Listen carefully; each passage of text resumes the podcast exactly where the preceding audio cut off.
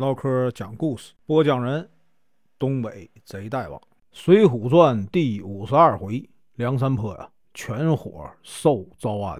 声明：本书由网络收集整理制作，仅供预览、交流、学习使用，版权归原作者和出版社所有，请支持订阅、购买正版。如果你喜欢，点个红心，关注我，听后续。上回说到。高俅得知萧让和月和不见了，很害怕。谎称呢生病，躲在家里啊，不去上朝。徽宗上了朝，斥责这个童贯和高俅啊，破坏了国家大事。然后呢，派这个肃太尉前往梁山呢招安。今天啊，咱继续啊往下说。这个肃太尉啊，得到了旨意，一路上啊，打着皇上赐的招安锦旗呀。让这个随从抬着一百零八坛的御酒，还有呢三十六面金牌和七十二面呢银牌，以及呢三十六匹啊红锦和七十二匹绿锦，大队人马呀向这个梁山坡进发。宋江得知以后啊，急忙让手下张灯结彩，亲自带领着众头领来到离寨有三十多里的地方，在路旁跪下。恭敬的迎接啊，肃太尉。肃太尉看到道路两边啊都结彩挂花，路边呢还准备了这个笙箫鼓乐迎接，十分的高兴啊。宋江把肃太尉啊接到了忠义堂，萧让呢宣读诏书。皇帝在诏书上说呀：“我自从啊继位以来啊，一直主张啊用仁义啊治理天下。”爱护百姓，想呢得到贤才。听说梁山众人心中啊十分的忠义，是被迫呀当了强盗。我很同情他们。众人呢早就想啊归顺朝廷。我专门呢派这个太尉啊素元景前来啊招安，免去啊梁山所有人从前的这个罪过。希望梁山众人呢尽早归顺朝廷呢，一定会啊。重用大家。萧让读完诏书啊，宋江等人高呼万岁，磕头啊，谢了皇恩。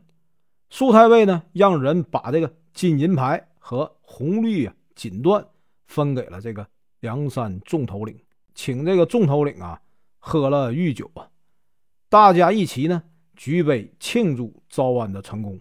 梁山的好汉们呢，就这样啊归顺了朝廷。宋江十分热情的啊，恭敬的招待了这个苏太尉。过了几天呢，就送他下山。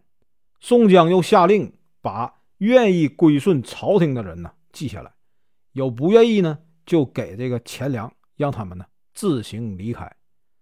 当时就有啊好几千人离开。宋江呢又派人贴出告示，说这个梁山呢已经归顺朝廷，让附近的百姓啊。都到山上来买东西，所有买东西的百姓上山呢，都给他们饭菜吃。百姓啊争着上山，这些事儿就办完了。宋江啊就打起了顺天护国呀两面红旗，与这个众头领啊带着一队人马下山。这个时候呢，这忠义堂啊只剩下一百零八个座位，杏黄旗在风中啊。抖动，整个梁山坡变得一片凄凉。宋江等人来到东京以后，在这个新朝门外啊扎下营寨，等候皇帝啊召见。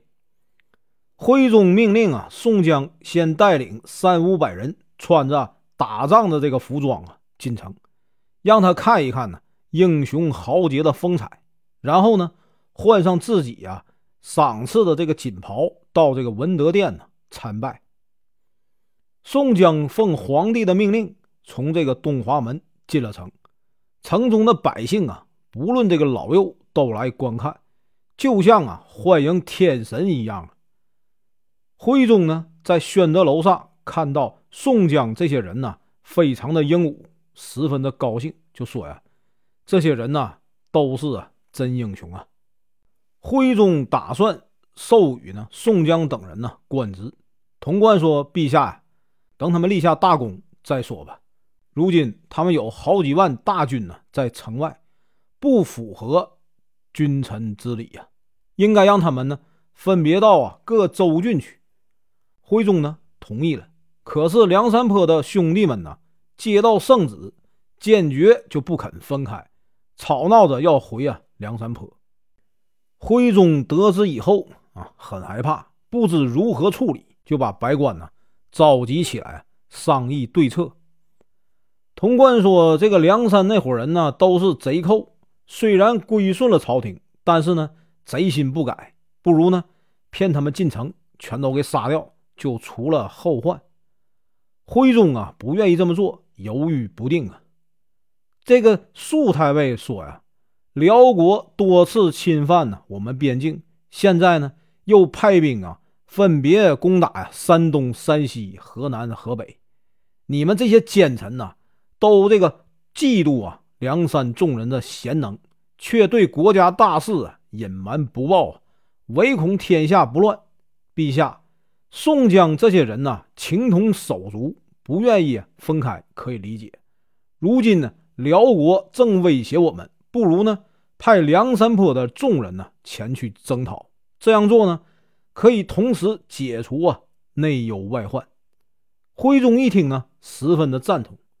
任命宋江啊为破辽先锋，卢俊义呢为副先锋，其余的将领啊等立了功以后啊再封赏。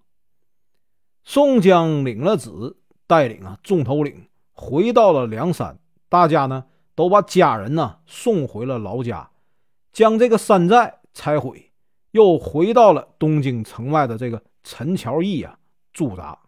徽宗下令啊，让中书省。犒劳宋江的军队，给每个士兵啊发一瓶酒啊一斤肉。中书省啊就派了两个官员负责这件事可是他们呢徇私舞弊，竟然把奖赏克扣了一半，剩下的才给士兵。一个士兵见只有啊半瓶酒啊十两肉，指着其中的一个官员呢就大骂：“你们这些小人呢，这样贪婪呢！”敢克扣啊朝廷的奖赏，那个官员气坏了，说：“大胆！你们都是些贼，到这里呀还不改贼性。”那个士兵啊很生气，就把这个酒和肉啊扔到那个官员脸上。那个官员就命人抓住士兵，士兵拿起刀砍倒了那个官员，又上去啊补了几刀。当时呢就把这个官员给杀了。士兵们见了，都高兴的把那个士兵啊。围了起来。宋江知道这件事以后，连忙就派戴宗和燕青啊汇报了这个肃太尉，请求肃太尉啊帮忙说情，不要让这个奸臣呢借机在皇上面前呢进谗言。为了不让事情闹大，宋江呢还让那个士兵啊上吊自杀，然后呢割下他的头啊示众。徽宗想派宋江带兵呢征讨辽国。对这个宋江啊治军不严的这个罪过呀，暂时不予追究。本文结束，感谢观看，请听后续。